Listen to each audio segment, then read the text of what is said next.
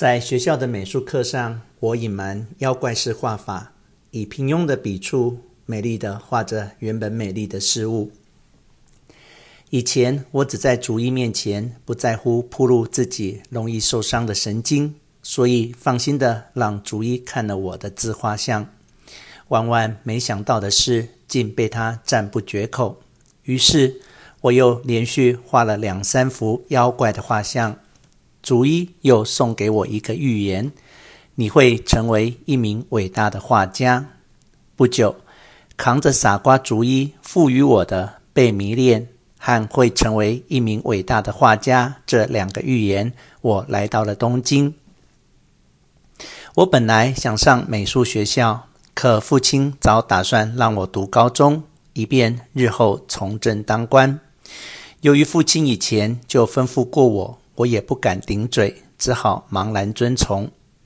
父亲让我从四年级开始报考高中，而我自己也正好。对海边的樱花中学感到了厌倦，所以没上五年级。上完四年级后，我直接考进了东京的高中，开始了寄宿学校的生活。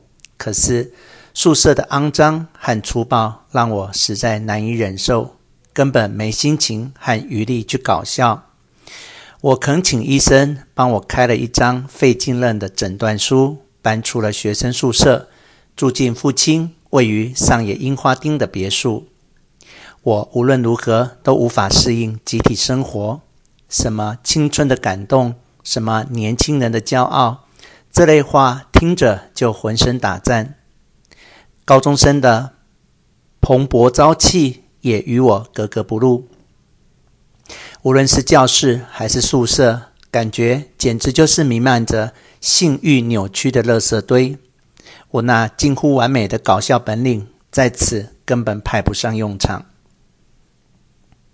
父亲在议会休会时，每个月只在别墅住一两周，所以父亲不在时，宽敞的别墅里只剩下管家老夫妇和我三个人。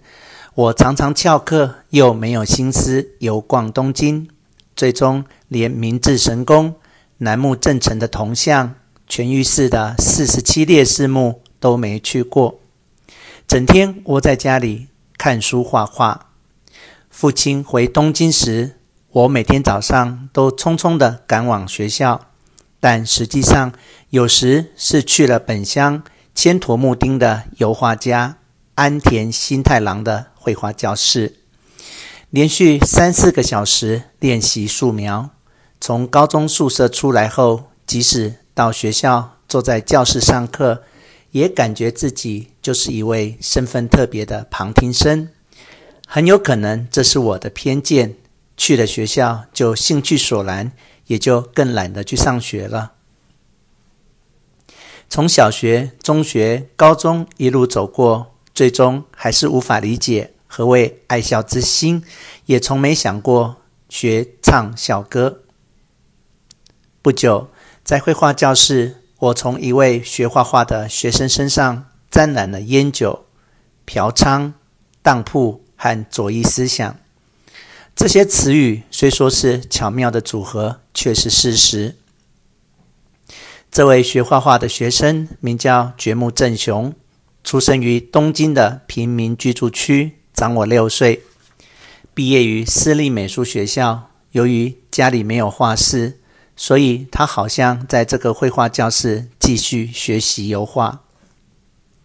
能不能借我五元钱？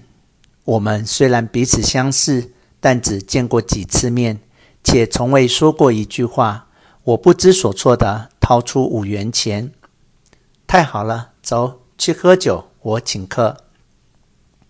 我无法拒绝，被他拽进了绘画教室附近蓬莱丁的咖啡酒吧。我们俩的交往就这样开始了。我早就注意到你了，你羞涩的微笑是前途无量的艺术家特有的表情。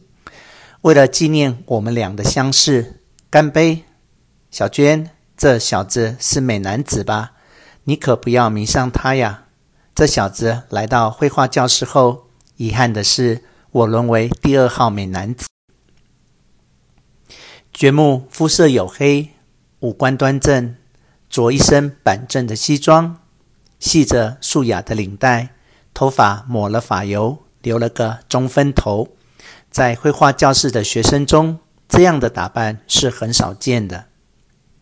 置身于陌生的环境，心中略显紧张，一会儿盘着胳膊，一会儿又松开，始终面带羞涩的微笑。